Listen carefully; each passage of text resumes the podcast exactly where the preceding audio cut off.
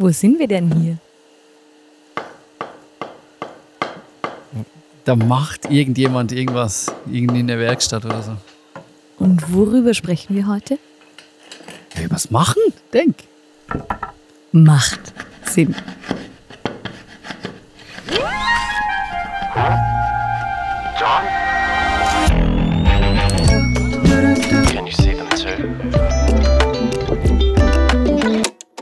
Ganz herzlich willkommen, liebe Tamara. Danke. Und all diejenigen, die mitzuhören, zu Folge 17 von Ach Johann.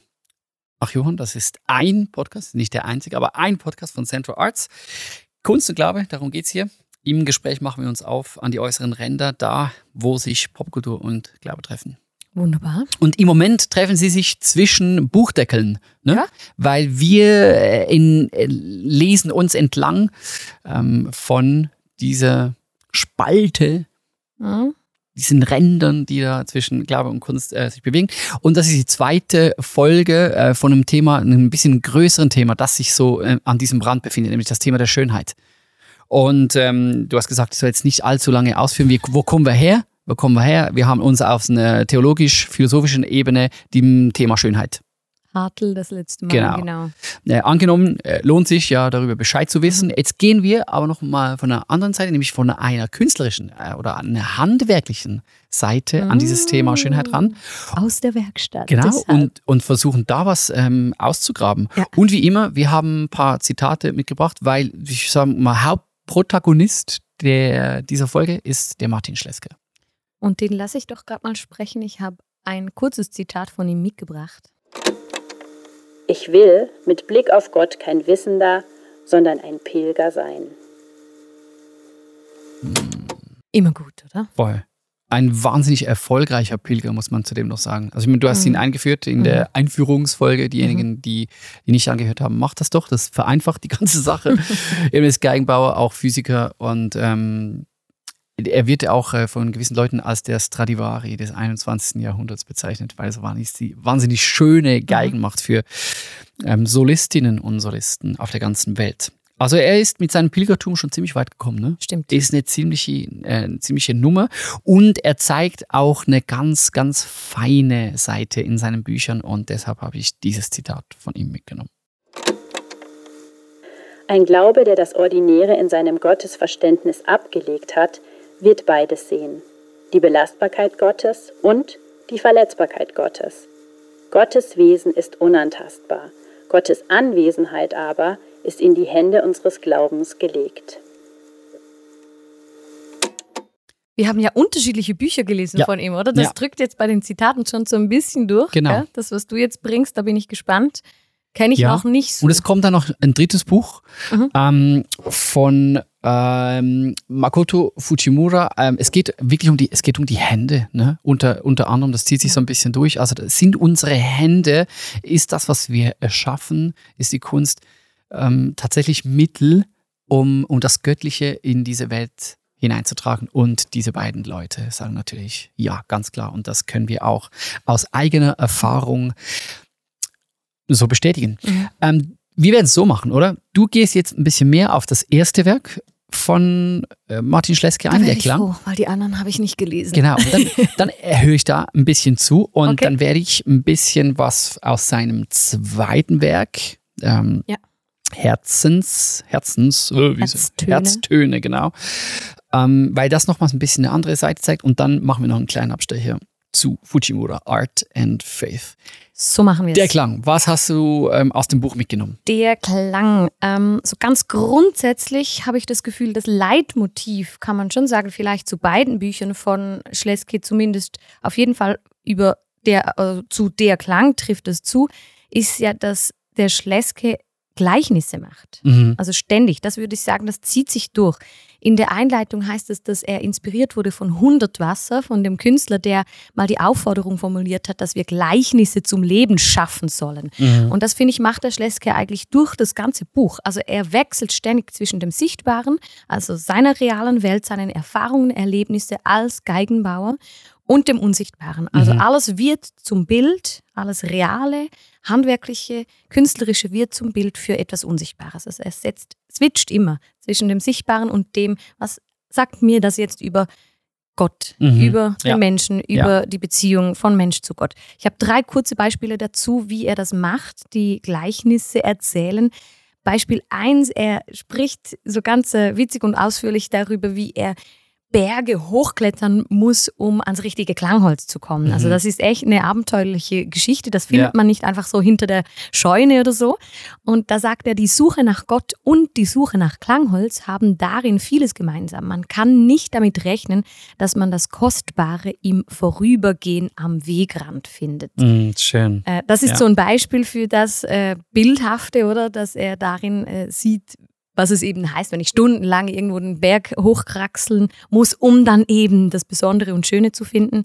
Ein zweites Beispiel, er spricht oft davon, dass er ja ständig damit beschäftigt ist, Klangeinstellungen zu machen an Instrumenten. Also Ja. Musikerinnen kommen zu ihm oder Musiker und sagen, du, da stimmt was mit meinem Instrument nicht mehr. Also der baut ja nicht nur neue, sondern der verändert ja, das auch. Oder findet in seinem Atelier statt. Genau. Da kommen Leute und verbringen Stunden. kommen ja. dann zu ihm und sagen, du, ich bin nicht mehr happy mit der A-Seite, das klingt nicht mehr so, wie das mal genau. war. Und dann muss er eigentlich mit ganz viel Weisheit und Feingespür herausfinden, was muss ich am Instrument verändern. Und das sind Details, damit das wieder so klingt, Ja. wie das klingen sollte.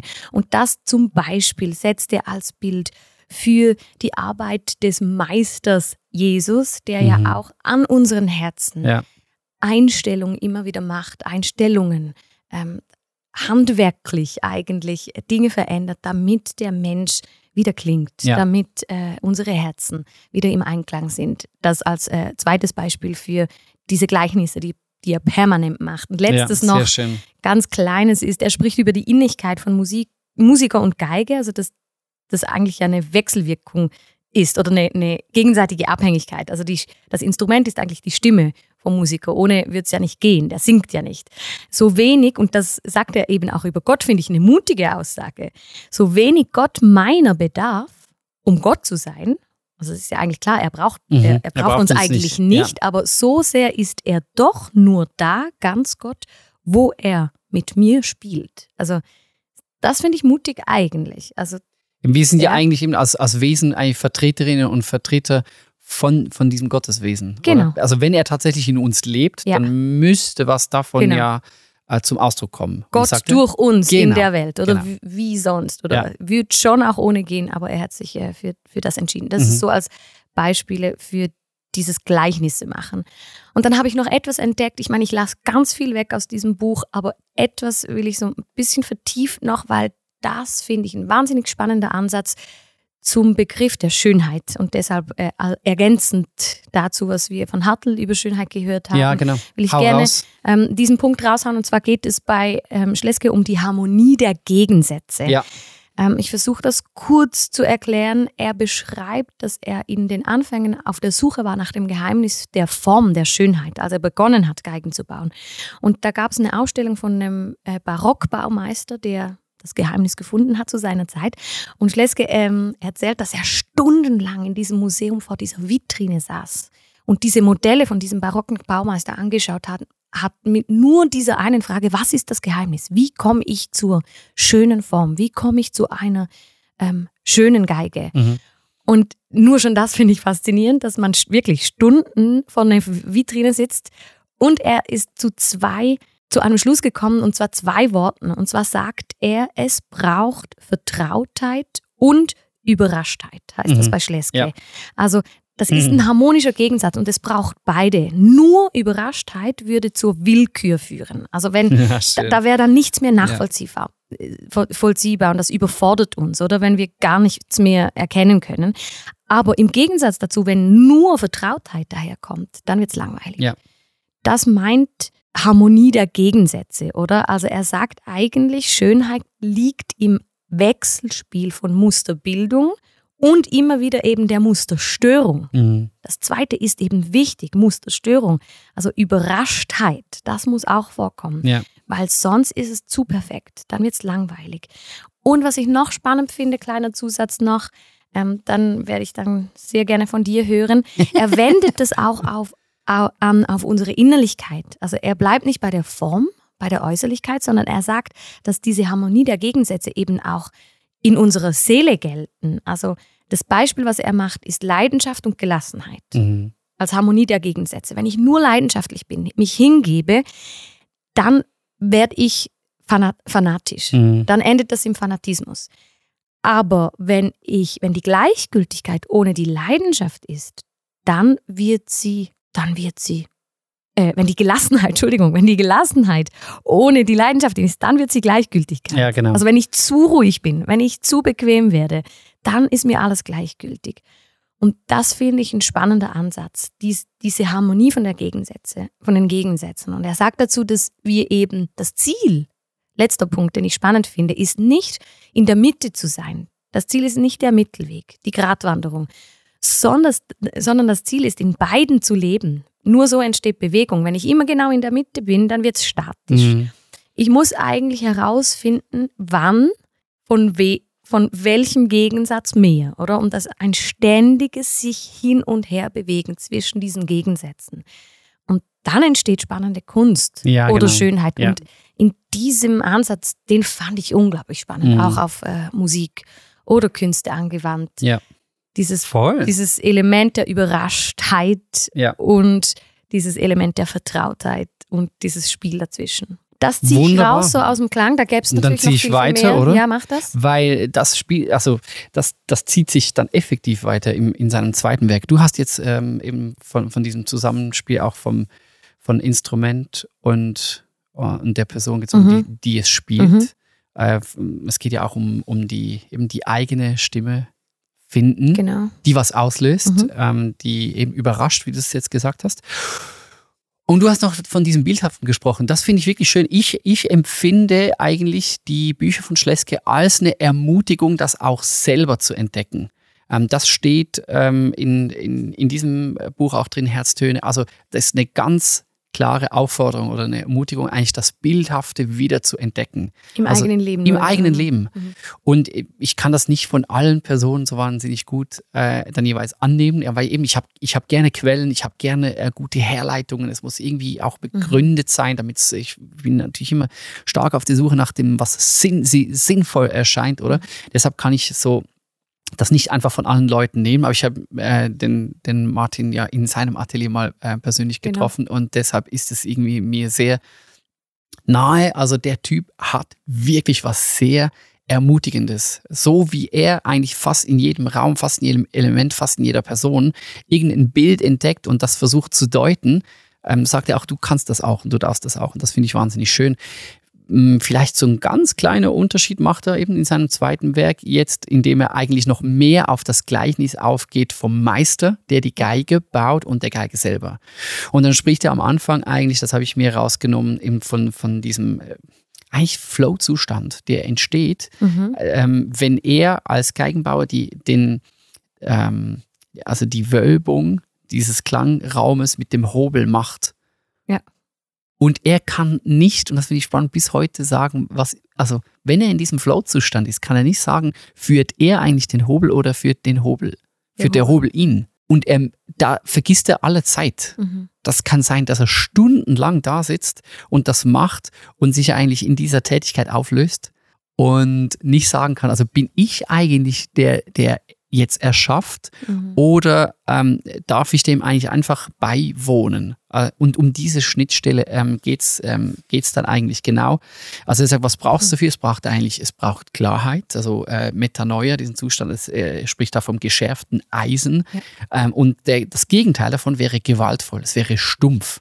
Da würde er aber was kaputt machen. Also wenn seine Hobel nicht wirklich gut geschliffen wären, nicht aus gutem Material, äh, wären nicht in einem guten Zustand, dann würde er eigentlich die Geige ähm, vergewaltigen. Er Ja. würde den Klang eigentlich verunmöglichen und, und das kaputt machen. Und dann zieht er den Vergleich zu Gott und sagt, also der ist eigentlich nie gewaltsam mit uns, Mhm. wenn er uns erschafft. Und dann eben eine zweite Analogie. Also wenn er ja als Meister nicht ganz genau sagen kann, ob er jetzt eigentlich diese Geige erschafft oder einfach mit dabei ist, wie sie entsteht, wieder übertragen auf uns und Gott, auf diese Beziehung, dann würde er sagen, ja, es ist ja schon Gott, der uns geschaffen hat, uns auch irgendwie führt. Aber wenn es um seine Anwesenheit in der Welt geht, dann vertraut er uns eigentlich was an. Also wir sind dann eigentlich eben seine Geige oder der, der Klangraum. Wir sind das, Seine Stimme. seine Stimme. Mhm. die eigentlich seine Anwesenheit ähm, machen können. Ja. Und das finde ich schon spannend. Ja. Also eben, da sagt er dann, das Wesen Gottes ist unantastbar, das ist für mich ganz klar. Aber seine Anwesenheit in dieser Welt, für die sind wir zuständig. Mhm. Das hast du auch äh, aus, äh, aus deinem Buch, Mhm. ähm, aus dem ersten der Klang raus, rausgenommen. Also dafür, das legt er in unsere Hände. Wir können eigentlich mitgestalten, wie sehr das Göttliches mit hineinkommt in diese Welt. Mhm. Diesen Gedanken finde ich Ja, wahnsinnig schön. schön. Ja. Und dass wir das Wesentliche nur empfangen können und nicht zwingend machen. Das habe ich auch mal rausgelesen Ja, aus diesem absolut. Hobelbild, oder? Genau. Dass eigentlich das zu sehr wollen, zu sehr machen wollen, nicht zum Ziel führt. Genau. Und dann kommen Begriffe, ich, also ich empfehle es ähm, äh, gerade kunstschaffenden Menschen ähm, zu lesen. Man muss sich allerdings Zeit nehmen. Ja. Weil man muss dann schon immer, bi- ich, ich habe die meisten, ich lese sehr schnell sonst, aber die meisten Sätze hier habe ich zwei oder dreimal Das ist sehr dicht. genau lesen müssen, um, um eben auch dann fragen zu können, stimmt das dann? Mhm. Also vor allem, wenn er von, Para, wenn er von diesen, ähm, vom Paradoxen spricht. Ja. Also eben Gott, das Wesen ist unantastbar, aber seine Anwesenheit in der Welt, die können wir, also die ist verletzlich. Ja. Dann muss man schon ein bisschen studieren, ob das, ob das dann wirklich ähm, passiert. Aber, äh, oder das, das, er sagt dann eigentlich, Gott gibt Kontrolle ab. Mhm. Und das macht er auch in seiner Werkstatt, wenn er, er gibt eigentlich dem Hobel Kontrolle ab und der Kontrollverlust erst ermöglicht wieder das Schöne. Und das sollten wir uns ähm, auch zu Herzen nehmen. Also uns verletzlich zeigen und äh, nicht zu sehr Dinge einfach wollen, ähm, n- Kontrolle verlieren. Ähm, er spricht vom Hören anstatt vom Sprechen. Ähm, also da ist für ihn eigentlich dann Inspiration. Das hörende Herz, sagt er, ist das, was wirklich ähm, was bewirken kann in dieser Welt. Ähm, genau, es endet eigentlich, das ganze Ende, das Bild endet im, in Weisheiten über die Seelenführung, wie wir unserer Seele Sorge tragen können und wie wir die Anwesenheit Gottes in diese Welt hineinbringen können. Ja. Schön. Vielleicht in diesem Zusammenhang noch kleine Anmerkung, ähm, das fand ich sehr schön, Shechina, ähm, das ist eigentlich, das kommt aus dem Jüdischen und, und mit Shechina bezeichnet man eben diesen, eigentlich der, der Ort, wo der Geist wohnt, ähm, auf diese, Mhm. wo der Geist Gottes in diese Welt hineinkommt. Und eben das hat nie was mit Druck zu tun, nie mit, mit, mit was Verpflichtenden zu tun, sondern einfach die- äh, mit was Freiwilligem. Also Ja. Gott ist da ähm, präsent in der Welt, wo, Gott, wo Menschen sich ihm freiwillig eigentlich zuwenden. Und ich meine, unter dem Strich finde ich das dann eigentlich eine wahnsinnig schöne Form, um uns zu zeigen, wie wir auch das Evangelium auf diese Welt bringen können. Mhm. Weil das, Aus welchem Verständnis? aus welchem Verständnis heraus, wenn Gott uns zu nichts zwingt, dann müssen wir nicht Menschen zwingen. Ja. Wenn er nicht einfach stumpf daherkommt, dann müssen wir nicht einfach stumpf daherkommen, sondern können einfach ähm, mit ihm zusammen, mit, mit ihm im, äh, im, im Dialog eigentlich mit Gott Welt gestalten, dafür sorgen, dass er anwesend ist auf dieser Welt und äh, wenn das Menschen sehen können, die dadurch berührt werden. Wir müssen nichts mehr machen als, ähm, als genau das. Das finde ich schön. Also in Mhm. diesem Sinne äh, macht das ein bisschen die Rolle auf für Kunstschaffende selber. Also aus dem, aus dem Handwerk, aus dem Kunstschaffen eigentlich Schlüsse ziehen, ähm, weshalb es das braucht. Weshalb es gerade vielleicht eben auch, ähm, ich sage jetzt das einfach mal so, christlich inspirierte Kunst braucht in dieser Welt. Wie wir klingen könnten. Wie oder? wir klingen Ja. könnten, oder? Ähm, dass, es, dass es vielleicht die Leute auch Ja. hören wollen. Ich habe das Gefühl, ähm, Makoto Fujimura, ähm, der bildende Künstler, der dieses Buch geschrieben hat, Art and Faith, Ja. Geht dann ja eigentlich, das ist dieselbe Tradition. Also die, die, die Tradition, die Denktradition meine ich jetzt, oder? Von, vom, von seinem Handwerk kommen, ein Bild machen und es dann sprechen lassen. Und ich habe schon, schon das Gefühl, also wenn man so ähm, Buchrücken sich anschaut, da habt also Martin Scorsese hat da auch eine, eine Rätsel geschrieben. Also der wird schon gehört, ne? Mhm. Ähm, ist äh, ein Vertreter von, von Slow Art, wie er es selber sagt, also sehr ähm, langsam und bewusst mit Materialien arbeiten und ja, Kommt er zu ähnlichen Bildern oder sind ich würde die Bilder sagen, total ja, anders? Nee, er kommt eigentlich natürlich zu denselben Bildern. Ich, ich würde mal, ist eigentlich ein bisschen fies, eben, ich habe das glaube ich auch schon gesagt. Wenn ich sage, ich bin natürlich ein bisschen enttäuscht vom Buch, aber das hat eigentlich weniger mit Makoto Fujimura zu tun Mhm. und, und seiner Art und Weise, wie er spricht, weil ich finde auch, er, er, er spricht eigentlich verständlich äh, auf Englisch. Ja. Ähm, aber ich habe das eigentlich, ich habe das Gefühl, ich habe es einfach bei Schleske schon gelesen. Okay. Ja. Und, und dann kommt, ähm, Die Metaphern sind einfach andere, weil er ja Es aus sind einfach- der genau, Malerei kommt. richtig, es sind einfach andere Metaphern, um dasselbe zu sagen. Aber immerhin, soll ich dir mal äh, noch was sagen? Eigentlich klingt er dann äh, Ja, wie, Luther, wie Luther ein bisschen. Ähm, weil ein Zitat, das ich mir da rausgenommen habe, whether we are plumbers, garbage collectors, taxi drivers or CEOs, we are called by the great artist to co-create. Also eben, das ist so diese Linie. Ähm, der große Künstler, Gott, hat dich geschaffen, hat grundsätzlich geschaffen, deshalb darfst auch du schaffen und, und mitgestalten. Ähm, lustigerweise kommt er auch zur Verletzlichkeit, ähm, wo er findet, das sind eigentlich gute ähm, Standpunkte. Ähm, Leiden und Verletzlichkeit sind gute Standpunkte, um das Evangelium zu verstehen. Kommt ich- das aus seiner Biografie oder woher kommt bei ihm der Punkt der Verletzlichkeit? Vielleicht schon aus, ähm, aus wir kennen das ja aus der, aus der japanischen Kunst, vielleicht, ähm, und da ist er natürlich stark drin, es gibt diese ähm, Kintsugi-Kunst, das ist ein Beispiel ähm, von ihm. Kin ähm, heißt im Japanischen Gold, Tsugi heißt Reconnect, also wiederherst Verbindung wiederherstellen oder auch Verbindung zwischen den Generationen herstellen, interessanterweise. Und Kintsugi kommt, ähm, also die, die Geschichte ist eigentlich, äh, da wollte ein, ähm, da wu- wurde in, in Japan Keramik äh, hergestellt und ein Keramikmeister wollte seinen Schüler davon bewahren, dass er bestraft wurde, weil er was kaputt gemacht hat. Und er hat dann Ihm ist eigentlich die Tasse runtergefallen. Genau, dann ist die Tasse runtergefallen. Und dann hat er äh, die Tasse wieder zusammengeklebt und die Stellen mit Gold ähm, ähm, verziert und ist dadurch nochmals wertvoller, nochmals schöner gemacht. Und da ist diese ganze Kintsugi-Tradition draus entstanden, wo auch der ähm, Fujimura dazugehört. Und das wird ihm dann auch zum Bild, eben dass Verletzlichkeit eben letzten Endes auch Schönheit äh, beinhaltet. Ähm, er endet, mh, ja, das fand ich eigentlich fast das, äh, das Spannendste äh, hinten raus, eben vielleicht nochmals äh, so ähm, für, für uns, wie sollen wir jetzt das als kreative Person, wie sollen wir das als Kunstschaffende, wo sollen wir ähm, Ermutigung ähm, herbekommen? Und er sagt, äh, er, er zieht das aus der Lazarus-Geschichte. Okay. Ähm, und er sagt, ja, der, der musste eigentlich mit dem Zustand leben von, er sagt ihm eigentlich, es ist der Zustand von Kar-Samstag. Du, du weißt, also Zustand Das des Wartens, das dazwischen. Mhm. Du bist gestorben, aber noch nicht auferstanden.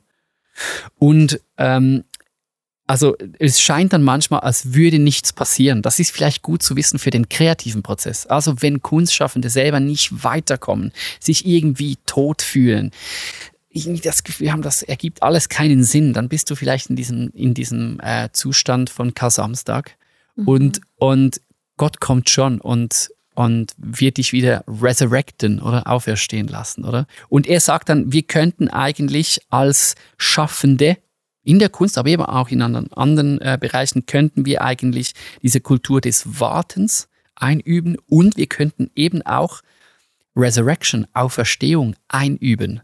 Also er widmet ein äh, Kapitel diesem Practicing Resurrection. Was bedeutet das? Dass wir einfach eben, eigentlich ist es eine eingeübte Hoffnung, dass das, was wir, dass wir einfach dran sind, dass wir mit Gott im Dialog sind und so weiter, dass da, dass da raus eigentlich was entsteht, was die Welt braucht. Okay. Er hat interessanterweise auch über Bono geschrieben. Ähm, den Die werden landen wir, alle immer bei den wir landen, die landen alle immer bei denselben. Wir werden ja dann auch noch äh, in einer nachfolgenden ähm, Folge über Bono sprechen. Und er hat gesagt, Bono ist eben genauso ein Typ. Der auf die Asche von Ground Zero stehen kann und dann eine Gesellschaft mit seinem Song wieder aufbauen kann. Aber Okay. dafür brauchst du eigentlich eingeübtes Verständnis, dass das passiert. Er erzählt das in einer ganz kleinen Geschichte. Also die waren irgendwie mit einem, mit einem Taxifahrer unterwegs in Tokio und der hat die Lebensgeschichte von ihm erzählt. Der war eigentlich ein sehr trauriger Typ, weil seine Frau ist gestorben, die war aber ähm, Schlagzeugerin und ähm, Fujimura ist mit, mit ähm, ein paar Tap-Dancer, ähm, was heißt, wie heißt das, Stepptänzerinnen und auch Perkussionisten, ist er unterwegs in diesem Taxi und die hören diese Geschichte und beginnen in diesem Taxi in Tokio ähm, Das könntest du gewesen genau sein. ähm, zu, zu eigentlich so improvisiert Ja, zu okay. Tapdancen und die haben nichts mehr gemacht als einfach nur das. Mhm. Und dann sind sie wieder ausgestiegen. Der wollte dem Taxifahrer ähm, das Geld geben, wollte bezahlen, wa- was ihm zusteht und ähm, er hat es zurückgewiesen, der Taxifahrer. Äh, und hat geweint, weil das für ihn eigentlich so was Heilsames war, dass die einfach miteinander eigentlich ähm, einfach nur äh, ein ein gemeinsames äh, Erlebnis eigentlich hatten, wo sie nochmals diese Leidenschaft äh, seiner verstorbenen Frau irgendwie aufleben lassen haben. Und das, das ist so ein, ein, ein wiederherstellendes Momentum gewesen für diese Person. Ostersonntag. Genau, da ist plötzlich aus dieser, ja, aus dieser Situation eigentlich eine Heilung äh, einer Person passiert durch Kunst. Jetzt in diesem, in diesem Beispiel. Und das ist dann natürlich eben letzten Endes seine große Ermutigung, dass wir das auch in der Welt machen. Als Kunstschaffende, die irgendwo oder als Menschen, die einfach mit dem, mit dem Schöpfer selbst verbunden sind.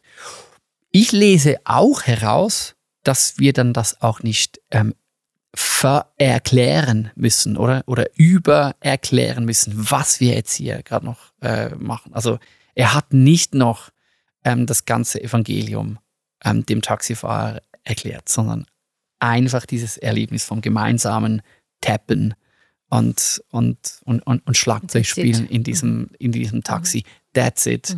Das ist so die Healing und Resurrection, die diese Welt braucht. Schöne Geschichte. Wir fassen zusammen, Mhm. was wir wissen jetzt, oder?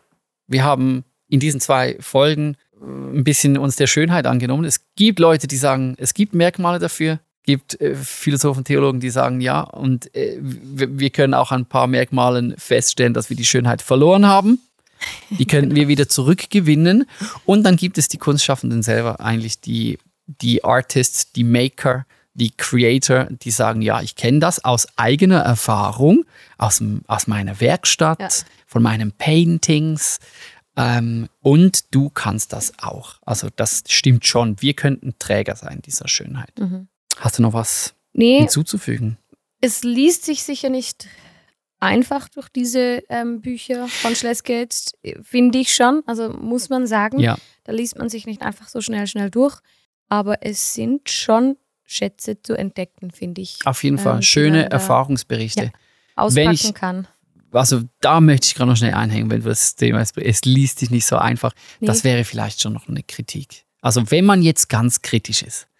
Wir lieben das ja schon, ähm, weil da wahnsinnig viel dichtes, wahres, schönes, Gutes rauskommt jetzt aus diesen Erfahrungsberichten. Jetzt spreche ich von Schleske Ja. und Fujimura.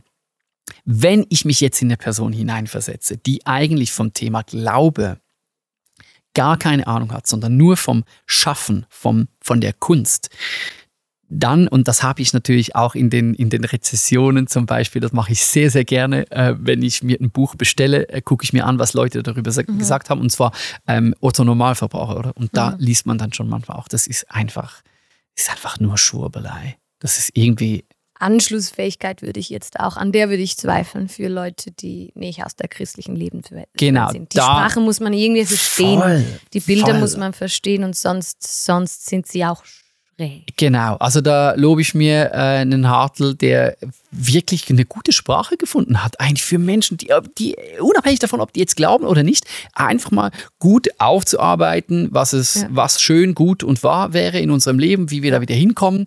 Zack, das kann, da kann jeder Mensch irgendwie mitgehen. Ob man dann ähm, zustimmt oder nicht, das ist eine andere Frage. Jetzt bei diesen Leuten, die eigentlich ihr Renommee natürlich durch ihr Kunst schaffen oder ihr Handwerk erreicht haben und dann noch versuchen, dir irgendwie so das Wesen Gottes zu erklären, also es braucht, glaube ich, ein bisschen Wohlwollen, um da mitzukommen. Ja. Oder auch ein bisschen Vorwissen, dass das überhaupt eine Disziplin ist. Ja. Also dass sich Leute überhaupt mit diesem Zusammenspiel von Glaube und Kunst befassen.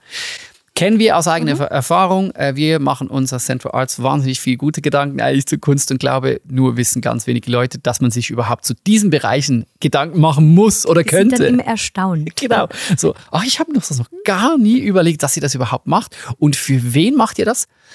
Eigentlich für eine ganz, ganz kleine Community ähm, Ja. von, von Leuten, die das aber hoffentlich schätzen. Wir auf jeden Fall schätzen es. Obwohl wir in einer Nische sitzen. Genau. Wir sind ganz gerne dort. Wir sind ganz gerne dort. Wir werden uns auch in der nächsten Folge nischend weiter äh, lesen. Bis dann. Wir sind noch nicht durch. Da sind wir noch nicht durch. Ciao. Tschüss.